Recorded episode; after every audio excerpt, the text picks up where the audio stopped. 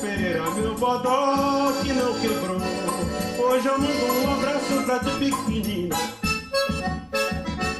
Paraíba masculina, mulher macho, sim senhor.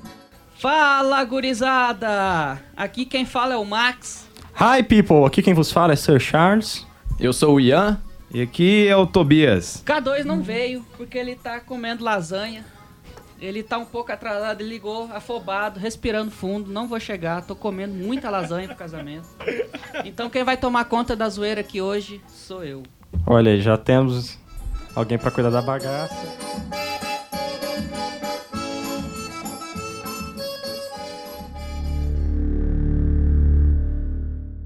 Vai começar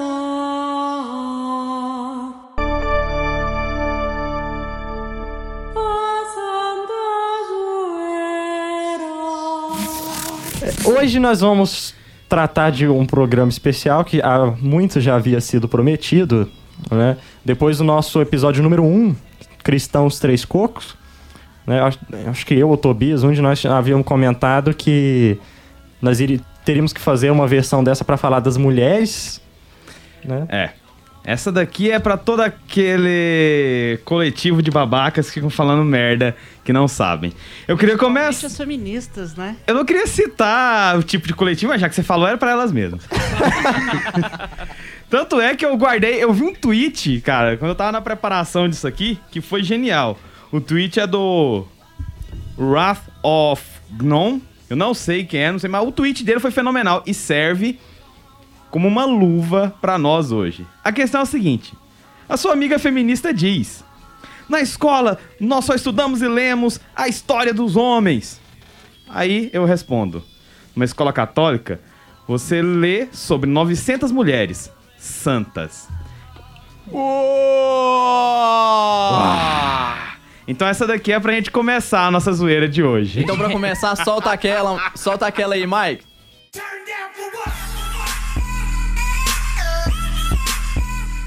Fala o Pois tema é, pra nós. é, hoje o nosso tema vai ser mulher macho, sim senhor. Hoje nós vamos falar de grandes santas da nossa igreja católica que foram exemplo de virilidade, né? Mais macho do que muito neguinho que a gente encontra na rua por aí. Muita gente. Inclusive até mais mulher que muita mulher que você vê por aí. Sim. Que as- nenhuma delas precisou ficar pelada na rua pra poder conseguir alguma coisa. Então vamos fazer uma homenagem pro K2 aqui. Vamos começar com a pergunta básica. Quem que vocês acham que foi a mulher mais macho que já existiu?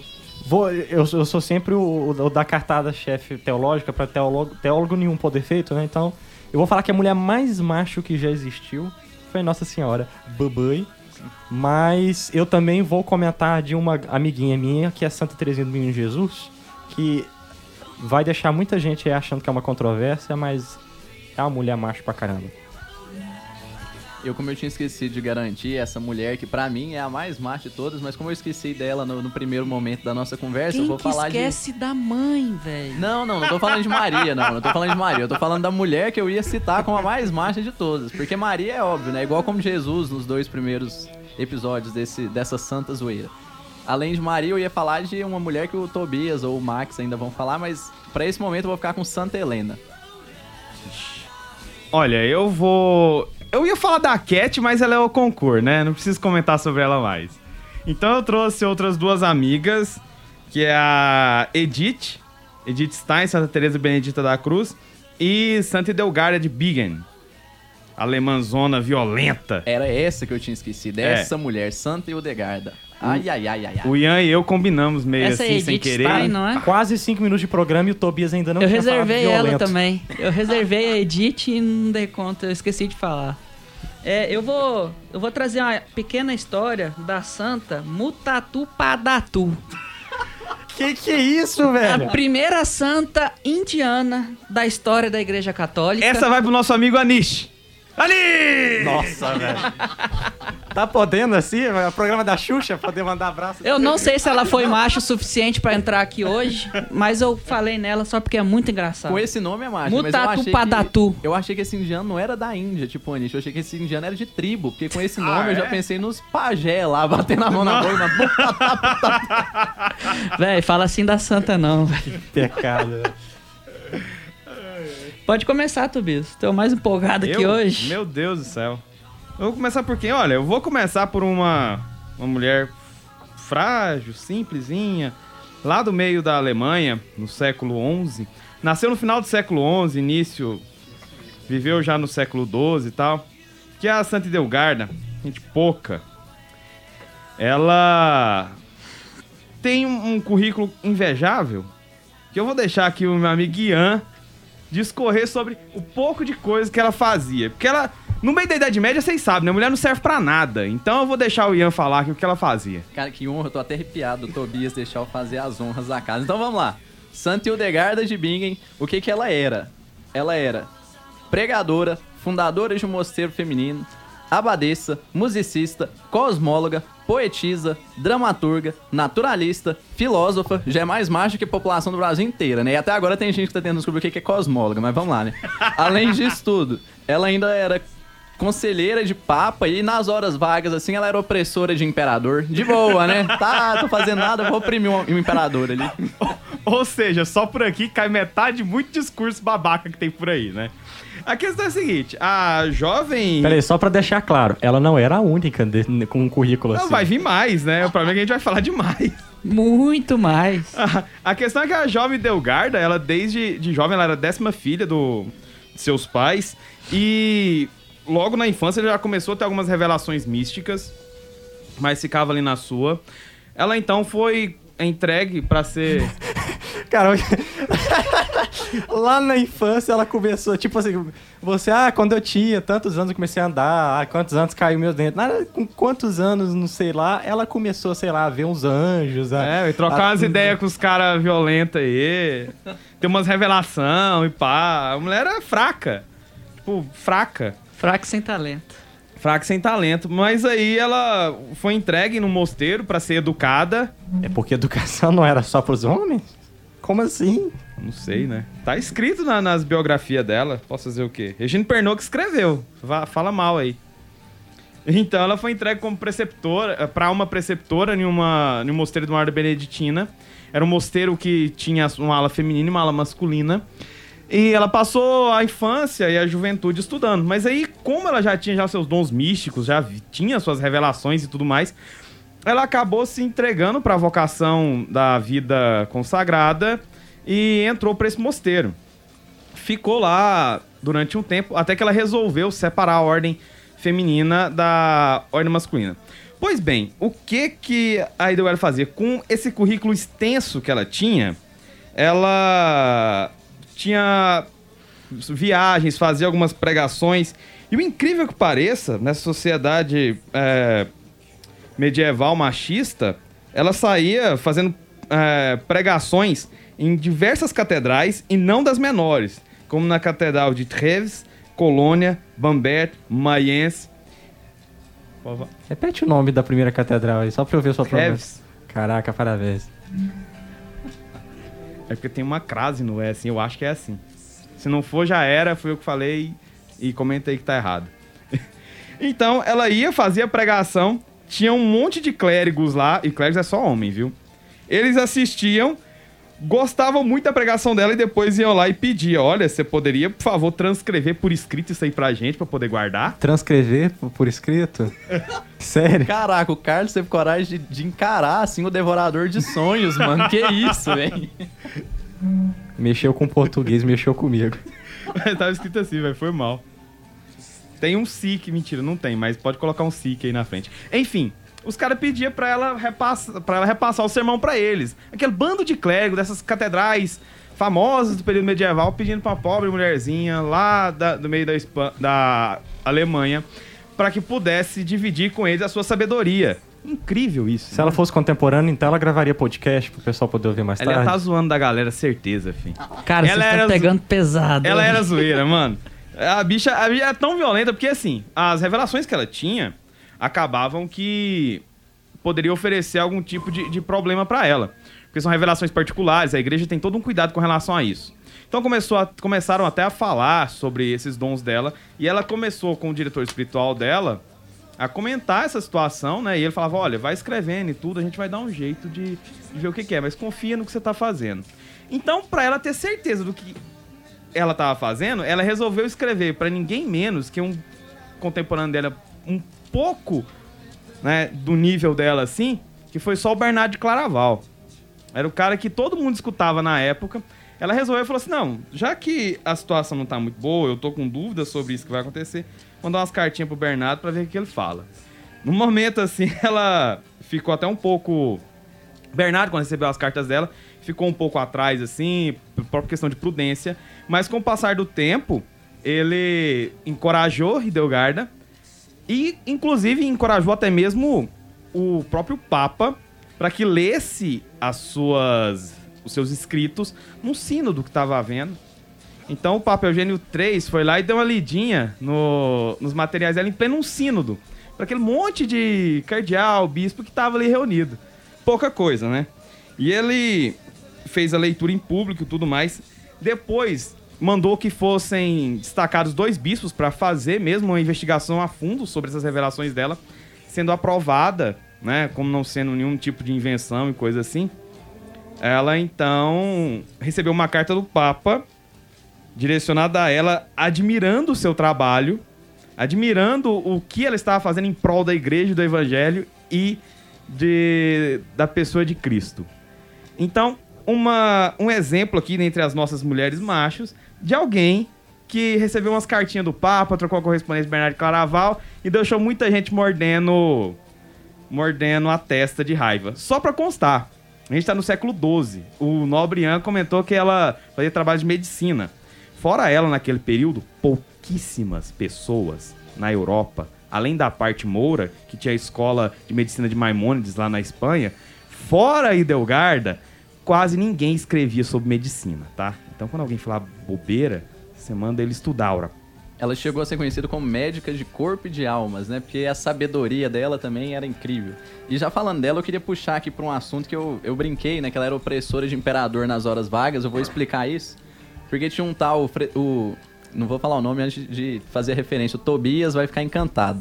Um tal Frederico Barba Roxa. Acho que ninguém que tá ouvindo conhece, exceto o Tobias.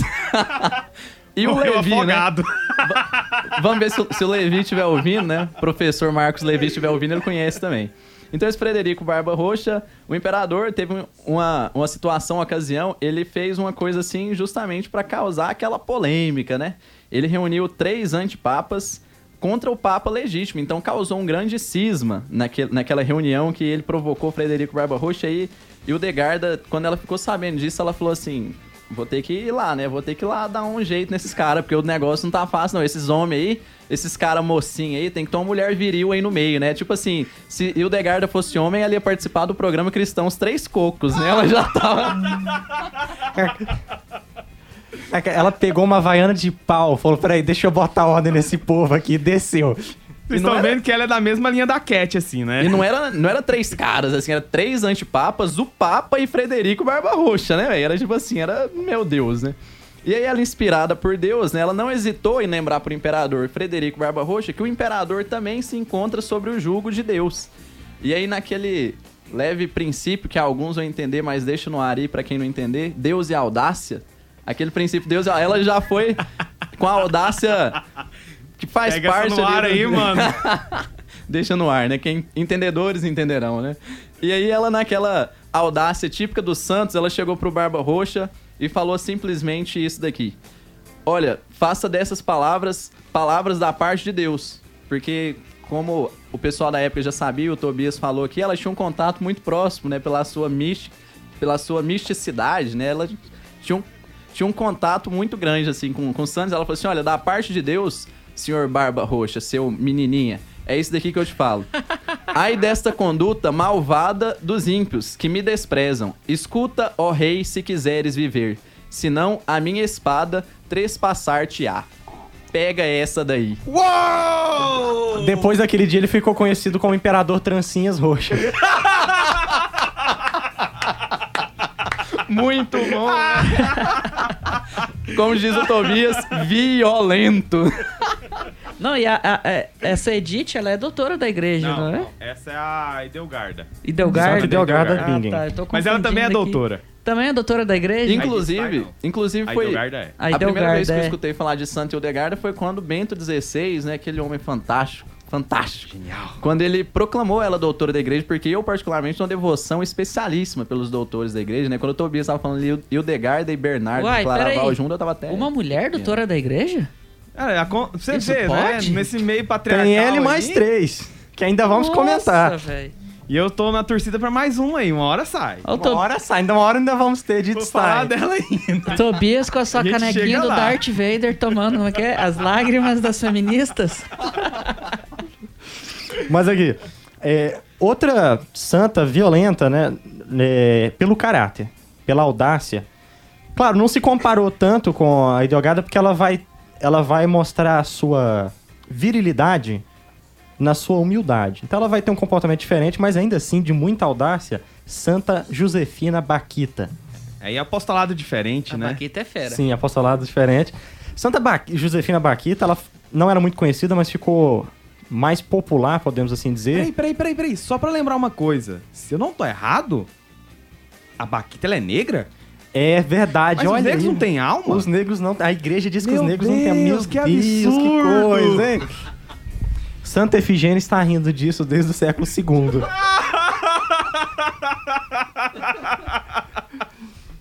Mas. É hoje que o programa acaba. Cara, vai ter O feminista gato- com os peitos pra fora na porta da rádio. aqui. o gato saiu, né? Os ratos faz a festa. Peraí, o K2 me ligou aqui agora e falou que tá na última lasanha. Uma hora ele chega. Uma hora ele chega. Mas Santa Josefina Baquita ela ficou muito popular porque ela foi beatificada junto com São José Maria Escrivá. Então você tinha milhões de pessoas na Praça de São Pedro para verem né, a beatificação de São José Maria Escrivá que passaram a conhecer Santa Josefina Baquita, que é uma santa de humildade impressionante, porque ela nasceu no Sudão, na África, né, é, foi capturada por negros para ser vendida. Como assim? É, olha só. por negros vendidos como escravos. Mas escravos não são só os negros, porque os brancos são superiores. Meu Deus, esse programa tá muito errado. Tá muito errado, muito errado. Pois é, os negros capturavam seus irmãozinhos da tribo do lado para trocar em torma de armas e cachaça, né? Por que não trocar uma pessoa por arma e cachaça, né? Mas deixando a polêmica de lado, ela vai ser vendida como escrava e vai sofrer muito, né? Ela já vai pra Europa, ela vai sofrer horrores, toda, to- todos aqueles horrores que você, quando fala escravo, você imagina de fato, ela passou por tudo isso, né? Foi chicoteada, foi torturada, foi acorrentada, passou fome, foi ama- amarrada, dormiu em senzala. Inclusive, quando ela já tá se tornando. Isso tudo com ela menina, hein? Quando ela já tá se tornando moça, é, o patrão da casa, porque ela tava ficando muito bonita e sedutora, né? O, o povo era chegado da mulata, né? É, que, que ele decide fazer? Ele, ele manda chamá-la e ele torce o- os bicos do, do peito dela de uma forma que ela sente tanta dor e até desmaia, né? Isso pra quê? Pra deformar para que os peitos dela nunca cresçam. E de fato, ela ficou lisa pra sempre, né? Os peitos dela nunca chegaram a se formar por causa dessa forma que ele torturou a coitada. Só pra você ver. Então passa por todo esse sofrimento, né? E aí no fim da vida, quando ela consegue finalmente ser liberta, ela decide ir pro convento das irmãs canocianas, né? Ela vai ter toda uma formação religiosa um pouco antes disso, né? Quando ela vai ser colocada para cuidar das filhas de, de um, um- um senhor lá do, da, da Itália. Ela cuidando das filhas, levando as filhas para catequese, vai acabar se envolvendo também, vai ter uma formação religiosa e vai conhecer esse Deus, que para ela é diferente de qualquer um dos senhores que ela já teve. É um senhor bondoso. Né? E ela se apaixona por esse senhor e quer se entregar a ele totalmente. E assim que é dada a liberdade para ela, ela entra para as irmãs canocianas e se torna religiosa. Tá, até aí a gente vê uma pessoa cheia de sofrimento que não é nem um pouco amargurada. Sempre a Irmã Baquita, muito querida por todas as crianças. Todas as crianças adoravam estar perto dela. Muito bondosa, transparecia bondade, transparecia amor. Não parecia alguém sofrido. E por baixo do hábito, dezenas de cicatrizes horríveis de sofrimento que ela passou. Então você já vê que, que é aquela pessoa que tá mal, mas não fica aí chorando pelos cantos, né? Ai, como eu sofri, como eu sou uma coitadinha, né? Não. Os outros não têm obrigação de, de ter que aguentar o seu sofrimento. Se você tá mal pra você, tá. Guarda isso pra você, né? Você não tem que ficar aí chorando pros outros, porque você não. fica- como eu vou dizer, deixando a vida dos outros ruins porque a sua tá ruim. Enquanto tem gente que quebra a unha aí, quer morrer, olha só pra você ver que diferença, hein? E aí, Pressão, né? pois é, tem gente aí cortando os pulsos porque o músico preferido da banda saiu, né? E aí fica te cortando pulso, tirando foto, pondo no Twitter, tá vendo? É, Santa Baquita, ela vai ser sempre a irmã muito boa, preferida das crianças, né? E aí, a gente entra no contexto. Ela tá na Itália, vai Putz. ter agora a guerra. Vamos entrar na lista do Zeca Camargo agora. O cara mais odiado. Por quê? Nice. Falando dos, dos fãs aí, da, de, de banda e não sei o quê. Caraca. Eu achei muito bom porque o Tobias entendeu, o Tobias tá rindo. Eu não tenho ideia do que, que é, eu tô rindo sem graça. aqui. Ué, não, não olha a TV, não escuta rádio. Sim. Vai. Tem cultura, né? Esse menino é culto. É, tem, exatamente, tem cultura. Ele e o Zeca Camargo. Perdemos um terço dos nossos seguidores agora. E um dos apresentadores, tchau. Continua, Carlos, desculpa. É... E aí Santa Baquita, ela vai ser, então, essa pessoa muito boa, muito querida por todos. E aí na Itália agora a gente vai, vai começar a guerra, né? A, a a- Segunda Guerra Mundial, né? E vão chover bombas do céu. O convento das Coroncianas, ele vai virar um hospital da cidade, eles começam a atender tudo quanto é tipo de pessoa ferida, né? É... E as irmãs começam a sair na, na cidade, atrás de remédio, atrás de comida atrás de pessoas doentes para levar pro, pro convento para tratar lá, né? E a irmã Baquita, aí que vai o grande momento que eu queria contar, né? Ela, ela era de uma calma, de uma bondade, de uma confiança em Deus tão grande, né? Que, por exemplo, ela dizia que quando morresse, ela não ia ter nenhum problema, ela tinha certeza que ela ia pro céu. Aí as pessoas falavam assim, mas como assim, eh, irmã, né? Você se acha uma santa, né? Ela, não, eu vou chegar com duas malas, duas malas bem pesadas, duas malas muito grandes. Vou chegar, encostar as duas no chão. Aí São Pedro vai vir me, vai me receber no céu. Eu vou fazer o seguinte, eu vou abrir a primeira mala, que vai ser a das minhas faltas, e vou derrubar o que tá dentro da mala no chão. Vai ficar aquele monte grandão de todas as minhas faltas, de como eu sou pecadora. E aí depois eu vou abrir a segunda mala, que é muito maior, que é a do amor de Deus. E vão ficar dois montões, um bem maior do que o outro, né? E aí eu vou virar pra São Pedro e vou falar, qual é maior? E vou entrar no céu. E ela tinha um amor pela Sagrada Família tão grande que ela dizia que logo depois que ela entrasse no céu, ela ia pedir licença a Deus Pai e ao Espírito Santo pra poder saudar Jesus, Maria e José em primeiro lugar. Então, Era uma santa de muita bondade, velho. E ela, quando tava caminhando, né, né, com toda essa confiança em Deus, ela caminhava nas ruas da Itália enquanto caíam bombas do céu. Enquanto voava tiro pra tudo quanto é lado. Ela caminhava tranquilamente, como se nada tivesse acontecendo. Bem devagarzinho. Chegou um momento que caiu uma bomba do lado dela, velho. E o prédio que tava do lado dela desabou. E ela continuou andando. Ela nem deu um pulinho de susto, ela passou. Pô, ficou chocado, falou, irmã, como assim? Ela, "Ah, se eu tô vivo, eu tô viva. Se eu morrer, eu ia pro céu, tranquilo. Porra, velho, tem que ser muito macho, velho. Véi, mas ela é tão mágica, ela já tá pensando em encarar São Pedro no céu. Você vai pensar que ela tá importando com bomba. A situação dela é outro É nível. outro nível, velho. Outro E nível. ela é uma santa tão. Ela era de uma bondade tão grande, né? De- dessa mansidão, dessa paz tão grande, mesmo sofrendo, tendo sofrido tanto que ela sofreu, que quando ela morreu, o corpo dela ficou incorrupto, né? E o mais interessante é que durante o velório o corpo dela não perdeu a temperatura, ela se mantinha quente. E com uma expressão no rosto de quem, sof... eh, quem morreu bem, assim, sorrindo, sabe? No momento que as crianças queriam ficar perto do, do, do corpo dela.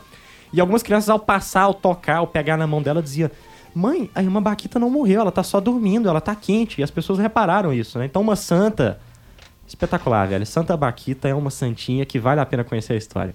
Gostei dela, cara. Tem um belo filme dela, né? Um filme, eu acho, eu acho que até no YouTube deve ter esse filme sobre Santa Josefina Baquita. É muito bonito o filme. A Santa Mutatu Padatu.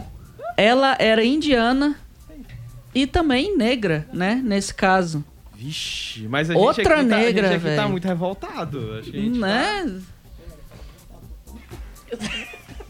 O Ian tá pensando na Índia até agora, velho. Santa Mutatu Padatu.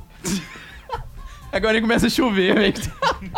Ela é órfã. Errado, cara.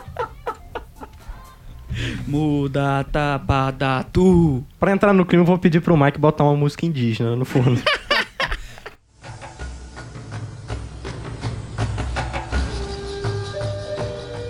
Eu, eu vou começar a pedir intercessão dessa Santa, porque aqui em Anápolis tá muito quente, cara. Tá. Vai deixar o programa datado, porque quando ele sair não vai estar não vai tá quente. Se Deus quiser, saber. não vai estar quente mais. Então, essa santa, eu li um pouquinho sobre ela. Ela, desde jovem, ela era órfã. Ela perdeu a mãe muito nova. E desde então ela foi crescendo em. Eu não lembro se ela cresceu orfanato ou na casa de alguém. Eu sei que a Índia é tudo muito pobre, né? E ela foi conhecer a Deus já um pouco velha. E ela entrou pro convento.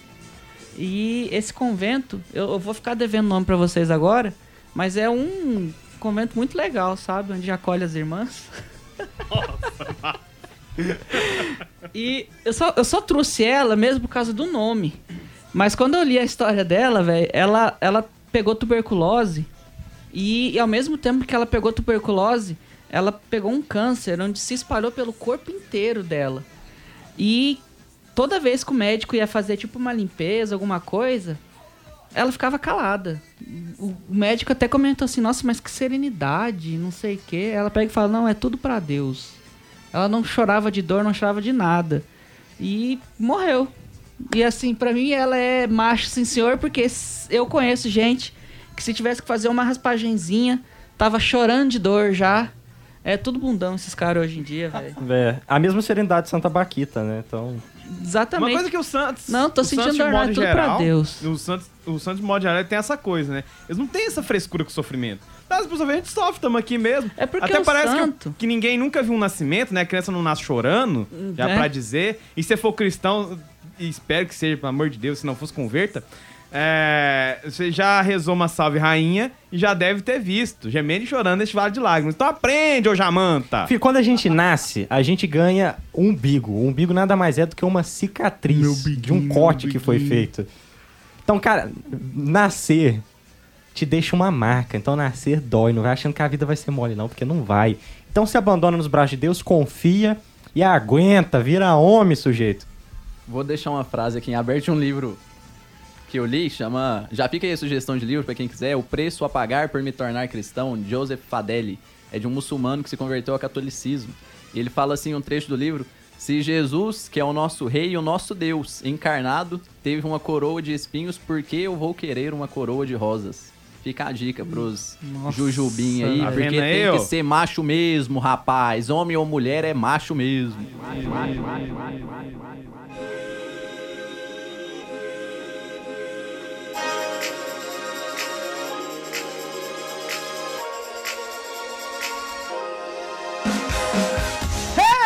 você que tá aí, viu esse grito agora, mas é por quê? Porque nós não temos uma vinheta de Jabá. Olha só, é por isso que nós Ah, é por aqui. isso que você sempre grita. Eu achei que você tava sempre reciclando Você uma piada. assustou e você falou assim, "Mas, Guilherme, você não está aí no estúdio. Não, eu estou no estúdio, só que eu não estou no dia da gravação do programa, eu estou no dia da programação, da gravação da propaganda, da, da vinheta do Jabá. Nossa senhora. Então hoje, já passar alguns avisos pra você de começo agora, pra você não esquecer o mais importante, tá beleza? Se você tá aí agora na internet assistindo a gente, tá trabalhando, tá fazendo não sei o que, tá aí no... Às vezes tem gente que ouve a gente cagando, vai saber, né? Vai estar no banheiro, alguma Olha, eu fiquei sabendo que tem alguém que escuta a gente enquanto toma banho. Eu queria saber como que faz isso, né? Inclusive, isso me deixou muito preocupado. Na hora que eu gravo, eu lembrar disso me traumatiza um bocado. Então se você tá aí tomando banho também, né? Eu queria falar, para o que você tá fazendo, beleza?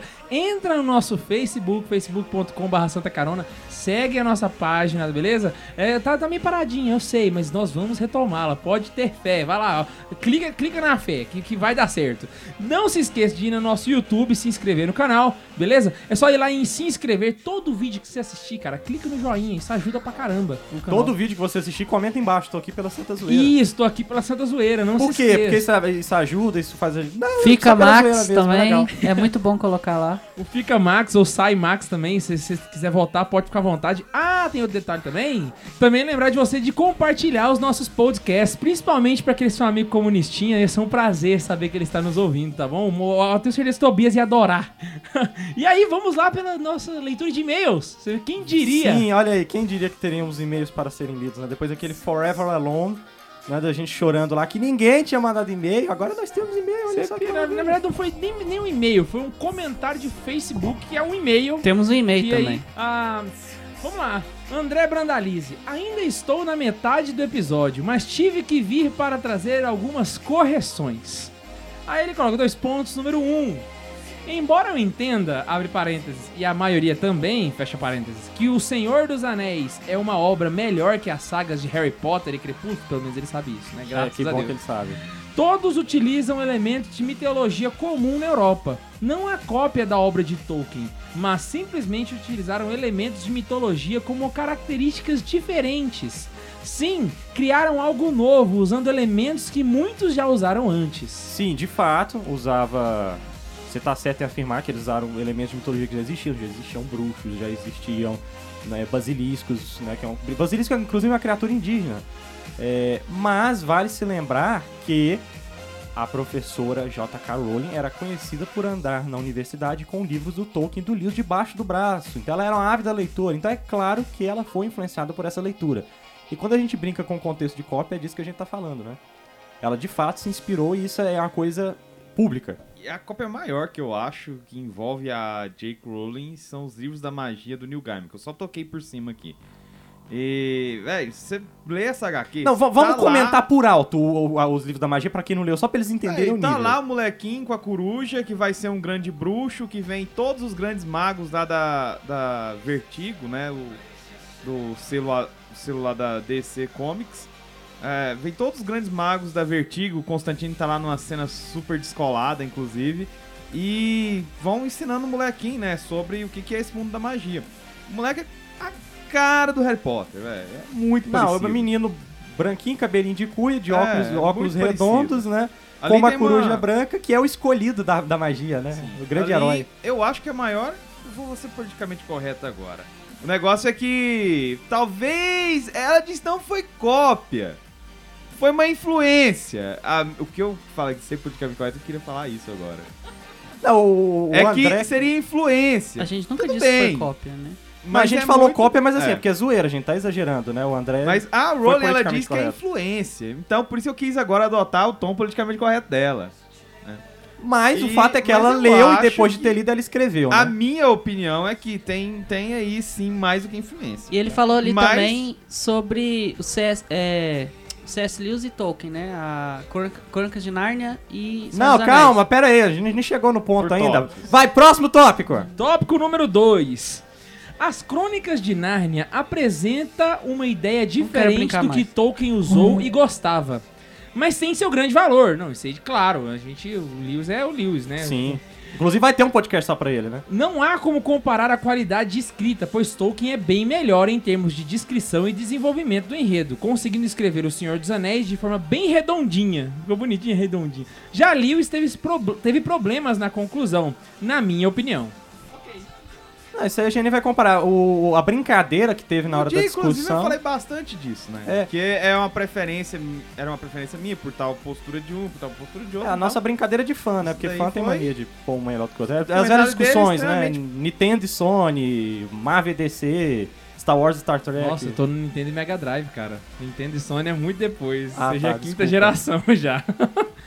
Terceiro. O primeiro filme, As Crônicas de Nárnia, é muito bom, pois tem que se pensar no texto que deu origem. O filme, inclusive, ficou melhor que o livro. Os demais filmes mudaram algumas coisas se comparados aos respectivos livros, o que o já deixou a desejar. Senhor dos Anéis é melhor? Sem dúvida, mas deve-se mas deve-se pensar primeiro na comparação entre filme e o livro, depois entre filmes de sagas diferentes. Eu não entendi muito bem o que ele quis dizer. Ele quis dizer que a gente não podia ter falado que os filmes eram melhor? Cara, Complicado aí. eu não entendi bem isso não. Eu até falei que gostava do- dos filmes. Meu preferido dos filmes Eu do acho Narnia que é os o filmes da, na, na, na- Né, Eu não gosto muito do, do terceiro, a Viagem do Peregrino da Alvorada, do filme em si, eu não gosto. É, o primeiro também acho bacana.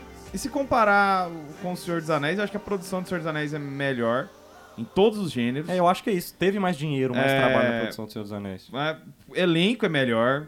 Não falando que os molequinhos lá da, da Narnia sejam ruins, mas o elenco do, do Senhor dos Anéis é melhor, é um elenco mais já, já amadurecido, assim, já mais calejado no, no mundo do cinema. A produção do Senhor dos Anéis é absurdamente melhor. Naquela época Peter Jackson sabia o que estava fazendo, ainda não tinha sido namorado pelos elfos, como foi com o Hobbit, que aí ele já decaiu. Coisa- Depois ele descobriu que era bom.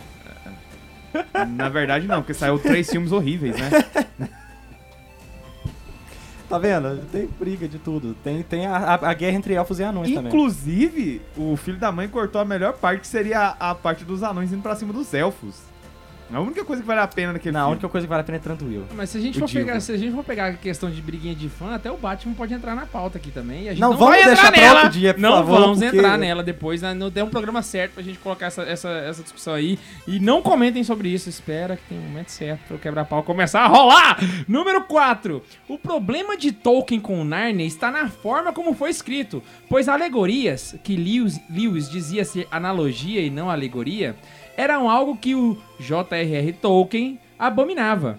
Outra situação está no fato de ser um livro escrito usando a fantasia de forma infantilizada, soluções mágicas, o que Tolkien também não gostava. Basta ver o estilo do Senhor dos Anéis. Pode ser conferido aqui e deixou um e-mail do um, um link do Que nós Tolkien não vamos Brasil. passar, porque nós não vamos fazer jabá de graça. Exato. Ah, foi mal, foi mal. Eu- Dei um link aqui do vai lá na nossa fanpage e caça. Curte e, e casa. É, mas isso aí, a gente tinha explicado a, da definição da alegoria, né? É, o Tolkien é interessante até porque o Tolkien ele vai olhar quando ele vai tratar a fantasia, ele vai revolucionar como grande autor de fantasia, porque ele trata a fantasia pensando nos épicos, porque ele era um estudante de, de letras clássicas, né? E ele tra- trabalhou com toda a tradução. A gente já tinha comentado isso, né? Então, Beowulf, ele leu esse tipo de fantasia, fantasia dos épicos. E é essa fantasia que ele quer retrazer, né? E o, já o Lewis ele já viu na versão infantilizada, que era a fantasia que tinha na época, tal como o Alice no País das Maravilhas. Sim, do dos Carol. o, o negócio aí, principalmente, é o que o Tolkien ele buscava construir uma mitologia própria da Europa. Ele fala isso em muitos lugares. Ele queria fazer uma síntese ali e fazer uma mitologia europeia. Né? E já o Uma mitologia Lewis- inglesa, mais do que isso, né? É, mais específico, né? Agora, o Lewis em específico, pelo que eu percebo nele, eu acho que o lance dele maior é aproveitar ali as nuances simples, entre aspas, assim, é, umas umas mais simples contos de fadas. Que mesmo pela sua sim- simplicidade tem muita profundidade, porque os contos de fada, pra quem não. Quem deve estar pensando em qualquer coisa, ah, minimizando, não sei o quê, são grandes fontes de, de conhecimento, né? E de pedagogia. Então, são só perspectivas diferentes aí. E no dia a gente ainda comentou, né, sobre. Não, eu- eu até falei lados. que- Mas Aquela questão de Nárnia e Senhor dos Anéis era o que o Tolkien acusava o Lewis de ter copiado dele, né? Não era de. de... E em momento nenhum eu acho que é uma cópia. Isso que eu ia falar Tem quando me cortaram. parecidos. Próximo e-mail, K2. Próximo e-mail, agora você lê e a gente comenta. Então agora nós vamos ler o e-mail do Gustavo Sobreira, que mandou o seguinte, a seguinte mensagem. Os podcasts de vocês são excelentes e transmitem muitos valores verdadeiros para o melhor conhecimento da fé católica, além de tirar muitas dúvidas, em especial das falsas informações de história ao longo do ensino médio. Olha aí, Tobias! Estou gostando, chupa essa. estou gostando bastante do trabalho de vocês, parabéns por tudo e sempre que eu puder ajudá-los em alguma informação e ou divulgação, estou aqui. Aí ele fala, não precisa falar esse recado no podcast, mas é óbvio que a gente faria questão Óbvio que a gente ia falar. comentar, porque foi um Ainda muito mais pra legal. gente deixar aqui sacramentado e registrado o ótimo trabalho que o senhor Tobias Gulão está fazendo de opressão e todo mundo tá ensinando história errada no Brasil. Toca aí. É nós que voa, mano. E eu, eu já vou fazer aqui um. Eu, eu vou desejar uma coisa pro Gustavo Sobreiro, que foi o nosso primeiro e-mail. Desejo pra ele que tenha muito pudim pra ele comer na vida dele, né? Quem conhece o Gustavo vai entender essa piada aí, mas que você tenha muito pudim, Gustavo, e que você possa comer um pudim no céu com Nossa Senhora, feito pela mãe de Jesus. Não, não precisa nem estar dentro do contexto, velho. É pudim. Pudim. É pudim. É a melhor coisa que existe. Pudim. O céu é feito de pudim. O céu é feito de Coca-Cola, pudim e bacon.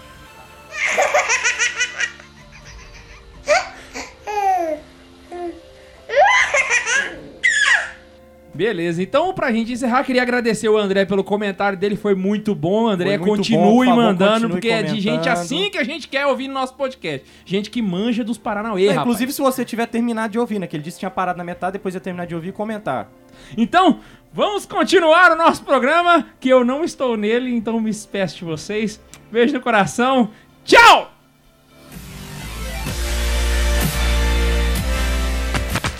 Falando em homem e mulher, tá o macho muito mesmo. opressor, velho. Pois é, já que é pra ficar opressor, vamos falar agora de uma menina de 12 anos que decide liderar uma guerra, não é? É, conduzindo um monte de homem, porque os franceses, pra conduzir os, os franceses, tem que ser uma menina de 12 anos, porque eles não são mais suficientes pra se conduzirem, né? Você vai falar daquela menina que chutou a bunda dos ingleses?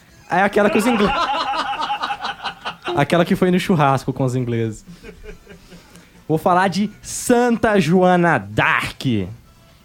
Ou Santa Joana de Arc. É, Ou do arco. é, é a cidade, Arc. Santa Joana, ela é uma menina de 12 anos que foi chamada por Deus a liderar o, o exército francês durante a Guerra de 100 Anos. Tobias podia dar os dados históricos aqui, explica o contexto de Santa Joana d'Arc pra gente. Ah, Santa Joana d'Arc, ela teve... Surgiu aí no momento em que os ingleses, eles tomavam conta da região né, noroeste da França atual, a Normandia. Ali era todas terras inglesas no continente. E durante muito tempo, os franceses tentaram tomar. Eles até montaram um exército muito grande, né? Mas o rei Henrique, o quinto, com um pouco mais de. um pouco mais de 5 mil arqueiros, chutou a bunda de mais quase 20 mil homens franceses. Né? Então, esse contexto dos franceses buscando um rei legítimo para tentar coroar na França alguém que toma, tomasse de volta para eles aquela terra e os ingleses resistindo, porque obviamente era muito lucro para eles, era muito bom para eles terem essas terras no, no continente.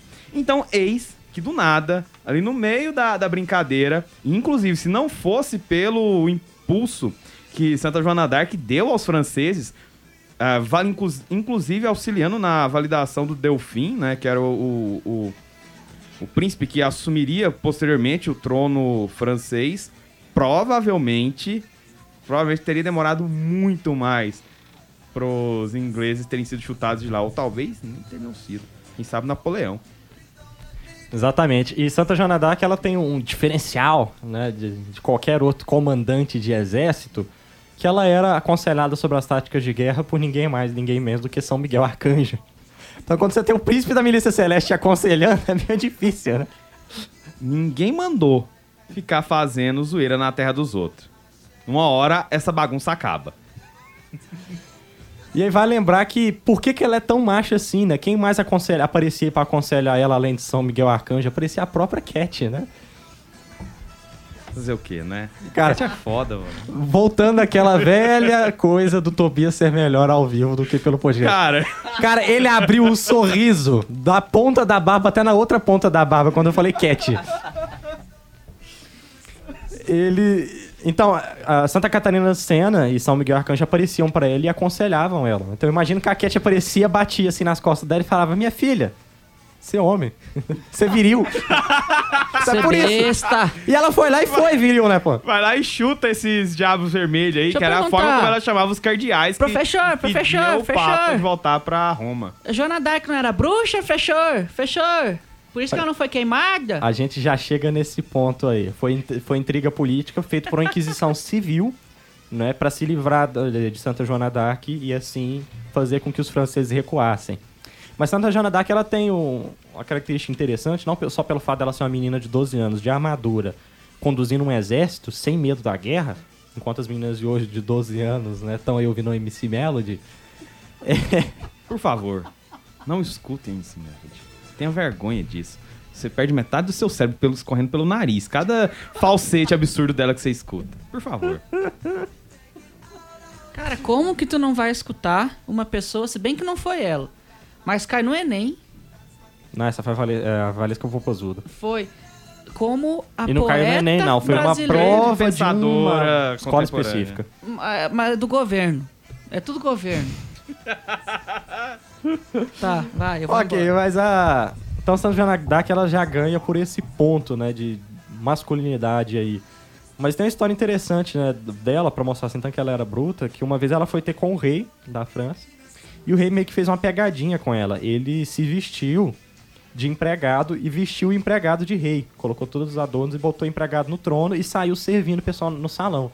De forma que quando Santa Joana d'Arc entrou, tava um salão cheio, o cardeal, o empregado vestido de rei, né? E o rei circulando de garçom. O que, que ela fez? Ela foi direto no cardeal, se prostrou, beijou os pés do cardeal, se levantou, passou direto pelo garçom que estava sentado no trono, foi até o rei e o saudou.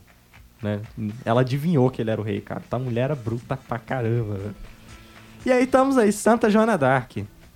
Um exemplo de que também na França podemos encontrar homens de saia.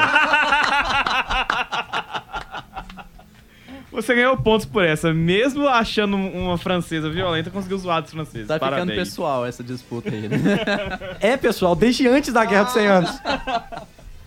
Então, já aproveitando que tava falando de guerra, falando de santa, de, de disputa, eu quero falar de- da santa que eu escolhi no começo, né? Que eu falei, não, essa é, é a, a minha preferida de hoje, Santa Helena. Santa Helena, ela nasceu de família pobre, né? Vou dar uma pincelada rápida na história dela. Quem quiser depois pode pesquisar aí que não vai perder nada. Em, contrapartida, vai só ganhar muito. E aí ela nasceu de família pobre até que ela foi conhecer um rapaz ali, um oficial lá do exército romano, e ela foi e casou com ele, que era um tal de Constâncio Cloro, se eu não tô, se eu não tô enganado do nome, é isso mesmo, né, Tobias? Gente, olha só. Aí ela O que, que casou o com Google não faz hoje em dia, né, velho? Não, a referência não é por ele ter, ter acertado, é por quem é. ah, bota fé. ele. Tá vendo? Foi tirar a onda. Ai. E aí ela conheceu esse cara. Cara, você foi tentar zoar o Ian porque ele sabia o nome e o Tobias te zoou porque você não tem ideia de quem é.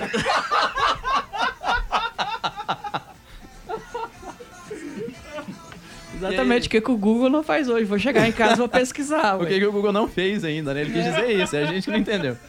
E aí ela casou com Constâncio Cloro, teve um filho que. Já vou soltar um spoiler aqui, Constantino, ele foi batizado Constantino, o Tobias já fez uma cara Vocês ali. entenderam a referência aí, né? Segundo as feministas, é o fundador da Igreja Católica, né? Segunda feminista, ou Malafaia, qualquer pessoa que estudou história pelo livro do Gilberto Cotrim. O Tobias tá muito bom hoje. e aí, é porque falou da Cat, né? Falou da Cat foi, foi tipo um superpoder no Tobias. É meio que incorpora, assim, Foi a estrelinha do Mario, cara. Ele começou a piscar e tocar a musiquinha. Aí ele. Musiquinha do Mario, Mike.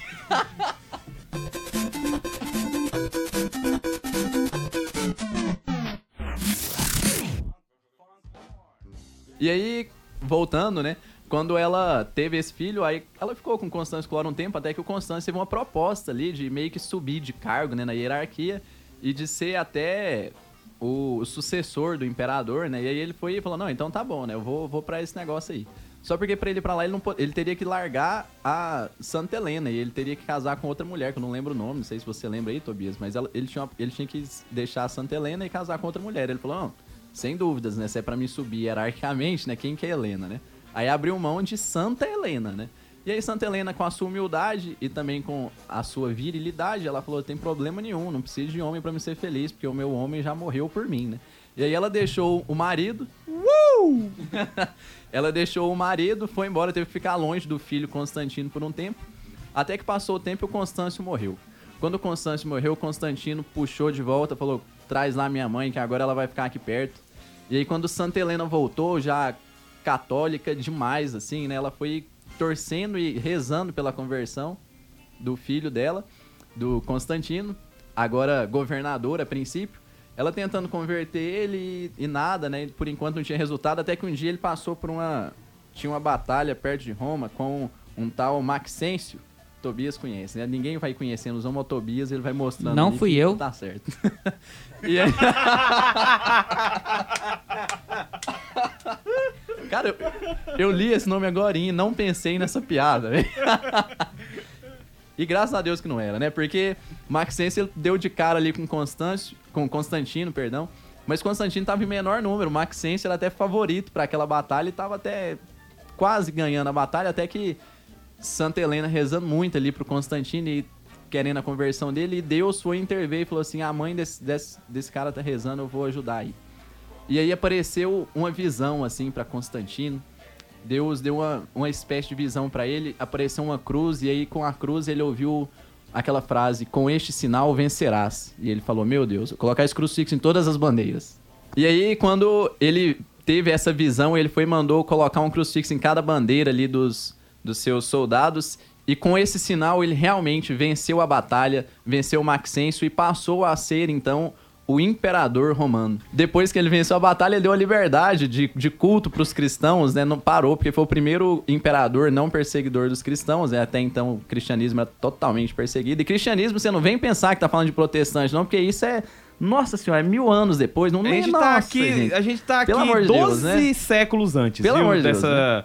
Dessa, Dessas revoltinhas de paróquia aí. Um mínimo de cultura, a gente tá no século IV aqui, então século XVI, você não vem pensar nessas besteiras, não, vamos... Que ele chamou a revolta protestante de revoltinha de paróquia. Você o tanto que uma revolta numa paróquia pode dar problema, né? Eu, tava eu nem me atentei a essa piada, tanto que ela foi boa, eu vou usar ela, né? Eu vou usar na minha próxima pregação. Meu Deus, eu tô passando mal. Eu acho que o K2 vai se arrepender tanto de não estar aqui. Vai, com certeza, né? Falar K2, ele me ligou. Ele falou que teve que comprar mais duas. Então, ele vai atrasar mais um pouquinho, Ele galera. tinha esquecido de comer lasanha de carne moída, tava só nas de frango, agora mudou. né? Tava só nas de frango. E aí, voltando aqui pra Santa Helena, né? Depois disso tudo, é, Santa Helena, depois que, que continuou rezando ali pela conversão do seu filho, os cristãos já estavam bem mais livres, né? Os cristãos, claro, os católicos, né? Volta a dizer, esquece aí a, a briguinha de paróquia. Até porque cristão era só católico. Chega, sem frescura. E cristão, no sentido verdadeiro da, da palavra, continua sendo só os católicos, né? Porque quem continua fiel à igreja de Cristo, a seguir Cristo, são os católicos, então já fica aí, né? Peraí, negros, índios, historiadores, feministas, protestantes. É, realmente o programa de hoje tá que tá, hein? Hoje é o dia do hate. Eu tô do lado do Tobias aqui, tô pegando um pouco da opressão, né? É nóis, mano. É tipo osmose esse negócio. E aí depois ali de Santa Helena, que eu tava falando sobre ela ser tão macho, ela fez isso tudo, mas aí pro final da vida dela, ela já um pouco mais idosa, ela tinha muito, um desejo muito forte de conhecer a Terra Santa. E aí ela era tão macho que em vez de ser aquela veinha que fica na porta de casa, sentada e fofocando da vida dos vizinhos, ela falou assim... Vou lá pra Terra Santa, vou descobrir onde que Jesus passou, o lugar exato, quero fazer o máximo que eu puder, né? E ela construía igreja, ajudava, né? Financiava, até porque ela tinha dinheiro, né? O filho dela era o imperador. E ela foi pra lá, pra Terra Santa, ajudou os bispos e todo mundo que tava ali, os arqueólogos, né, pesquisando ali, tentando saber onde que Jesus tinha passado e tudo. Até que ela, ela ajudou, uma curiosidade agora, Vale lembrar que ela bancou tudo, então tudo só foi possível porque ela, com os bons dinheiros que ela tinha, pagou tudo, velho. E aí, graças a ela, depois de ela pesquisar tudo isso, ela conseguiu chegar a um lugar que eles escavaram lá e descobriram três cruzes. E aí, a hora que olhou, ela já enterrada ali, porque era uma tradição, né, de enterrar as coisas que crucificavam os bandidos, porque pensava que era impuro e toda aquela história. E aí ela foi e acharam as três cruzes, e aí foi um- uma dificuldade de saber qual que era a cruz de Jesus. E aí chamaram a Helena, né? Falou, Helena, já tá aqui as cruzes, mas são as três, não sabe qual que é de Jesus. E aí Santa Helena, ela conta-se que ela fez uma, um, um teste, né? Uma espécie de teste para saber qual que era a cruz de Jesus, porque a cruz de Jesus ela, ela era milagrosa, né? E aí quando chegou um, um doente ali perto da cruz, tocou na cruz, foi curado, e aí Santa Helena falou: "Essa é a cruz de Jesus". E ela queria que essa cruz fosse um pedacinho dela para cada igreja, fosse relíquias e inclusive a gente tem relíquias até hoje. É muito difícil saber qual que é a relíquia verdadeira da cruz de Cristo, mas ainda hoje temos algumas relíquias da cruz de Cristo graças a Santa Helena, essa mulher macho mesmo depois de idosa, né? Santa Helena entra, pro- entra pro hall das mães violentas aí que conseguiram converter. Mesmo no último segundo aí, no caso do Constantino, né? Um beijo pra Santa Mônica. Não, Santa Clara, então eu vou falar só um, um pequeno fato que aconteceu, que a mulher era tão macho que ainda nas guerras, né? teve uma invasão ali dos mouros, né? Os muçulmanos, né, Tobias? Tobias ele tá ali coçando a barba, que já tá meio doido ali, né? E aí os, eles querendo invadir Assis e aquela coisa, né? Querendo chegar lá onde que, que Clara tava, lá no, na ala feminina. E aí Clara, ela olha para aquilo, ela vai e fala assim, esses caras não vão invadir aqui não. E todo mundo ali com aquele medo, aquele negócio, mas Clara era macho. Ela falou, se eu não posso, por ser uma mulher, eu sei quem que pode. Ela pegou um ostensório, foi lá na janela, apontou o ostensório pro rumo dos mouros e a gente não sabe o que aconteceu. Eu sei que todo mundo virou de costa e, meu Deus do céu, corre que o negócio ali tá brilhando forte, viu? E, e o ostensório por si só, com, a, com as mãos de Clara, espantou todos os muçulmanos e tudo que tava querendo invadir Assis e Assis ficou salva por aqueles dias. E é por isso que na imagem dela a gente vê Santa Clara segurando um ostensório, né? Não é porque ela era ministra, não, igual. Falha nossa aqui, né? se o pessoal mandar e-mail, é porque o K2 ele comentou no nosso primeiro programa que Santa Teresa estava levando comunhão. Eu Na fiquei história de Santa sabendo de um padre, ficou muito triste É, E eu não me atentei a isso, é só depois que, que um padre veio comentar comigo que eu fui ver. Isso não Pô, foi fantástico. Cara, não, Não. tinha, não tinha ministra comunhão não, velho. O freiro não levava comunhão não, isso era coisa de padre, porra. Ela tava só saindo, né? Eu não tinha tentado, mas aí falha nossa. Mas voltando a Santa Clara, por isso que ela na imagem tá com o ostensório em mãos, né? E Santa Clara é realmente uma mulher muito bruta, né? Assistiu TV, missa pela TV 800 anos antes de ser modinha. Ela, ela é patrona da televisão, né? Ela tipo tinha, ela tinha visões assim, mas era aquela ela ostentava muito assim as suas visões, que as visões dela era tipo no cinema, né? Ela tinha um telão assim que tinha as visões. Não, é porque quando o São Francisco de Assis morreu, ela queria assistir a missa de cor presente, não podia sair do convento, né? E aí ela pediu pra Deus e começou. Milagrosamente projetou-se na parede e ela assistiu a missa ao vivo, velho. Isso é, em a prova, 1200! Imagina um projetor. isso é a prova de que até hoje ninguém conseguiu superar ela no 3D. Sim! É, agora vamos falar de um, duas santinhas que são muito diferentes e ao mesmo tempo eu acho muito igual. E eu fico, inclusive, muito feliz quando eu vou ver em alguma missa de ordenação ou missa de Páscoa em que vai se rezar a ladainha de todos os santos, elas são colocadas juntas. Que é Santa Teresa de Ávila, Doravante Teresona, e Santa Terezinha do Menino Jesus, Doravante Terezinha. Teresona e Terezinha, elas, elas são esse complemento fantástico que né, é, eu ainda queria desenvolver um negócio maior, de repente um livro aí pro futuro, né? É, comparando essas duas santas, né? Teresa de Ávila é aquela mulher bruta, espanhola, sangue quente, que quer fazer, vai lá e faz. Ela, a gente já comentou no primeiro programa, né? Tem que fazer, vai lá e faz, não tem hora a perder, é bruta, nua, é verdade, nua e crua, né? Então, por exemplo, tava em algum mo- momento ela no convento e bateu engraçadinho na porta do convento. E aí ela atendeu, né? Ela era porteira na época. O que que é? Aí ele, não, é porque eu queria falar com a freira mais bonita do convento. E ela disse, pode falar, sou eu mesma. eu sempre imagino ela com Isso vozona. nunca perde a graça, velho. Não. Então, ela, cara, bruta, né? E aí perguntavam pra ela, né, coisas assim relacionadas, e ela falou: a, ver, a, a humildade é a verdade. Ela era mais bonita mesmo, então que se dane, né? Ela era uma mulher muito bruta. Aí, mano. E eu sempre imagino ela com a vozona grossa, né? Toda com um, um- um jeito muito espanhol de ser. E por, do outro lado, a gente tem ali na França, numa terra mais feminina, né? o dia que a gente virar Menino Jesus. internacional, a gente não entra na França. Por favor. Ninguém, entra, Sob ninguém decreto. entra na França sendo bem visto. Então a gente não vai estar perdendo nada. Exatamente. É, Santa Teresinha do Menino Jesus, né?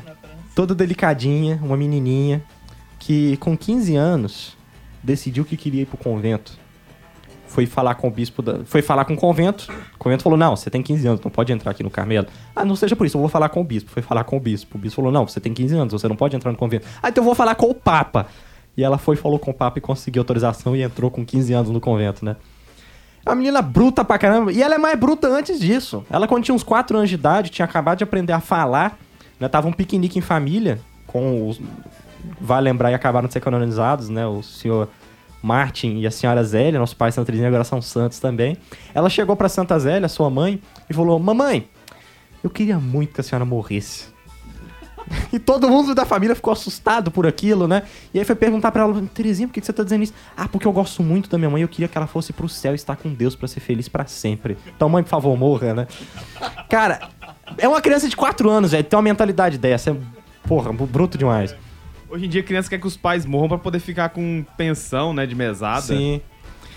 E aí, então ela é uma menina com a mentalidade sempre forte, sempre genial. E ela tem, há quem vai ouvir isso, né, vai dizer que é absurdo, Santa Terezinha macho, né? Por quê? Porque você vai pegar a história de uma alma, a biografia, a autobiografia dela, né? Ela começa dizendo assim: "Esta é a história da meni, da florzinha no jardim de Jesus", né? Então ela é bem meiguinha, né? É, mas se você for olhar outros escritos, sobretudo os escritos teológicos, eu recomendo o manuscrito C, de História de uma Alma, ela tem outra mentalidade, né? Então ela, ela tem um jeitinho meiguinho, mas é uma mulher de uma convicção profunda, né? Uma mulher bruta, uma mulher apaixonada, uma mulher que tem um amor por Deus tão grande, né? Que ela evangelizou o mundo todo sem ter que sair do convento. cara. Ela é padroeira das missões, porque ela fez missão sem ter que sair do lugar, né? Ela é um santo pré-opus dei, né?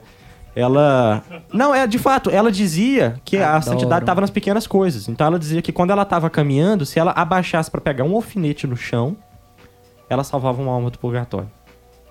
Com o tamanho amor que ela baixava para pegar.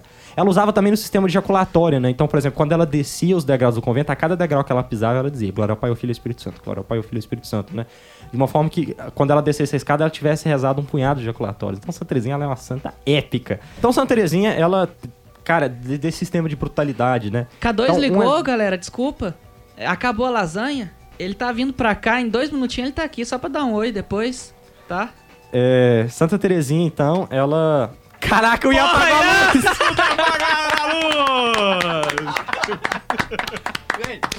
É o K2 que faz isso, é só falar no nome dele ou apaga a luz. É, hora de K2 grilado, vamos tocar o barco. Toca no barco. Santa Terezinha, então, ela é uma mulher, cara, de um amor impressionante, deveras masculino, né? Então, por exemplo, ela chegou a dizer num dos manuscritos dela que ela queria ir pro inferno. Porque ela percebeu que no inferno ninguém amava Deus. Então ela queria ir pro inferno para lá dos abismos, ela poder amar a Deus e Deus, enfim, ser amado em toda parte. Né? Outra Caraca. coisa brutal que ela falou, né? Ela falou que não ia viver em paz no céu dela. Ela queria ir pro céu para ficar mandando uma chuva de rosas, de bênçãos, para todos da terra. E assim ela viveu o céu dela tranquila, ajudando todo mundo. Ela não queria curtir o céu enquanto ela não ajudasse todo mundo. Né? E de fato, cara, a novena das rosas, Santa Terezinha, ela é uma das coisas que mais milagrosas que existem na igreja. São milhões e milhões e milhões de milagres alcançados por meio da novena das rosas. Inclusive, o o nosso querido Papa Francisco, ele falou que sempre que ele quer, é só ele pedir. E no final dos nove dias da novena, ele ganha uma rosa branca, necessariamente branca, que vai anu- anunciar que ele vai ganhar a graça. E logo depois ele ganha a graça. Então, o Papa Francisco ele é um grande devoto de Santa Terezinha, e nisso nós somos iguais, que eu Essa é também. a novena que eu vou começar a rezar a partir de amanhã. Né? E aí, por fim, vamos agora falar da santa mais masculina, mais macho, mais bruta de todos os tempos. Babai. Né? Vamos falar de Babai, vamos falar de Nossa Senhora. Nossa Senhora, ela é uma mulher sem igual. Sem igual. É uma santa sem igual, né? Nossa Senhora, ela é. Como eu comentei, Jesus é o modelo de todos os homens, Nossa Senhora tem que ser o modelo de todas as mulheres, né?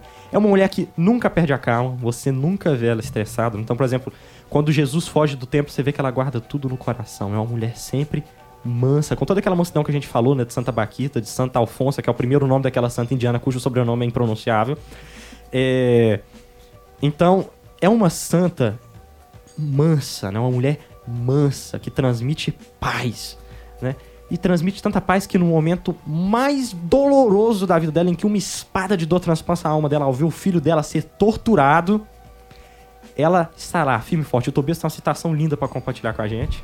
Cara, falando assim da, da questão da paixão, né, pela qual Cristo passa e o sofrimento que foi prenunciado ali, que Nossa Senhora passaria, teve uma poetisa russa, Ana Armatova, que escreveu um- uma série de poemas, entre um deles tem um Requiem, e nessa parte do Requiem, ela tem um seguinte trecho, que é assim, Madalena batia no peito e chorava, o discípulo favorito convertera-se em pedra, mas para lá, onde a mãe em silêncio se erguia, ninguém ousava erguer os olhos e olhar.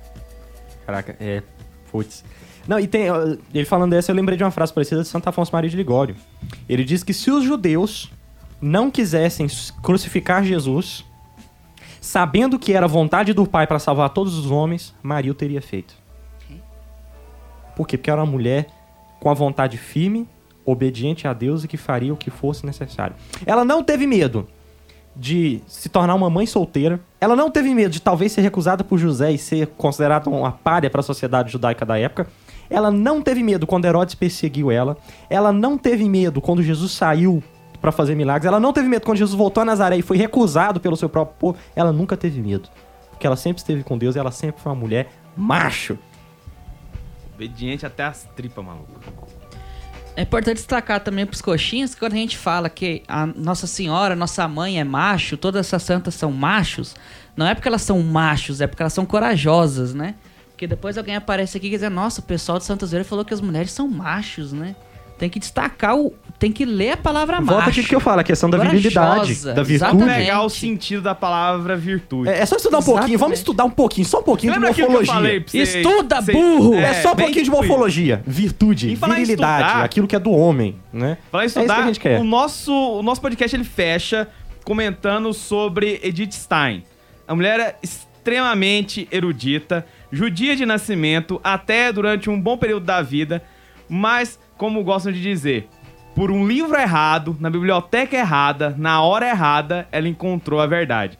Buscando lá nas, nas Carmelitas, ela tava de boa na casa de uns amigos protestantes dela lá, né? E isso passando um tempo assim. Ela tava refletindo na vida, né? Que ela tava meio problemática. Tinha acabado de deixar lá, de, de acompanhar o Edmund Husserl, fundador da fenomenologia, com a qual ela colaborou muito. E depois de ter sido a primeira, a primeira mulher da Alemanha a defender uma tese em filosofia de doutorado, ela então foi passar tava passando por algumas algum um processo interno, né, de, de reflexão e tal. A sede pela verdade que ela tinha era tamanha e de repente ela tava lá na casa desses amigos lá, era um casal de amigos dela e com insônia à noite bateu aleatório a mão em algum livro na biblioteca deles. Prrr, adivinha só que livro.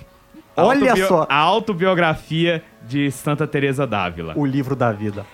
Ela Pra tan- tanto livro no mundo, tanto livro no mundo tinha numa que ser esse. casa dessa, ela tira esse livro, passou a noite lendo, no final ela exclama: "Encontrei a verdade". A partir disso então a conversão dela pro cristianismo é, acontece. Quando ela vai falar pro padre que ela quer ser batizada, ela chega com o catecismo na mão e entrega pra ele. Pronto, pode perguntar qualquer coisa que eu sei. Toma! e você aí achando ruim porque o padre quer que você saiba os 10 mandamentos de cor. Ela então é- ela se converte, claro que é um baque pra família dela, que era toda judia, né? Mas ela acaba assim então que só a conversão pra ela não dava certo. Ela teve que ir pro Carmelo. E lá no Carmelo ela tem toda uma, uma reflexão, todo um aprofundamento. Seus escritos, entre eles A Ciência da Cruz, que é um livro extremamente pesado, com toda essa mística carmelita, e que se você, babaquinha, tá vendo aí, isso é inspiração pra estudo filosófico, tá? Se você for ler ah, O Mal e o Sofrimento do Luiz Lavello, tá toda a mística carmelita lá. Então, assim, a Edith, ela passou por esse problema, mas o problema maior, talvez, foi a perseguição nazista aos judeus, como ela não quis, de forma alguma, fugir da Alemanha, porque ela não, ela não acreditava na hipótese de abandonar os seus, com, os seus eh, irmãos judeus, mesmo já conversa. Então ela ficou, foi presa e, como tantos outros, foi martirizada em Auschwitz, né? Foi canonizada em 1998, se não me engano, e com essa canonização ela também foi colocada como padroeira da Europa, né? Por São João Paulo II. E fica aí uma observação final sobre a Edith, né? Pra percepção do que era o que ela tinha como é, pensamento de vida, ela dizia assim: quem procura a verdade, procura a Deus, mesmo que não saiba. Então, se você tá estudando, logo você chega lá. Durmam com essa, né? E olha só, quem acabou de chegar aqui, K2, quer mandar um abraço pro pessoal aqui, só pra dizer oi, que é tudo que dá pra você fazer agora. Quero mandar um abraço e dizer que eu já tô sabendo das piadas que vocês fizeram comigo. E galera, eu não estava aqui, então eu não sou responsável pelo que eles falaram. Lasanha tava Max, gostosa? tá bom? Não acreditem no, no que o Max fala, tá? É uma questão assim de. Ah, deixa pra lá. Ele tá tão cheio que não consigo se expressar. Tu viu a respirada fundo? Deixa pra lá. Então acabamos assim e até a próxima. Até a próxima. Falou, valeu.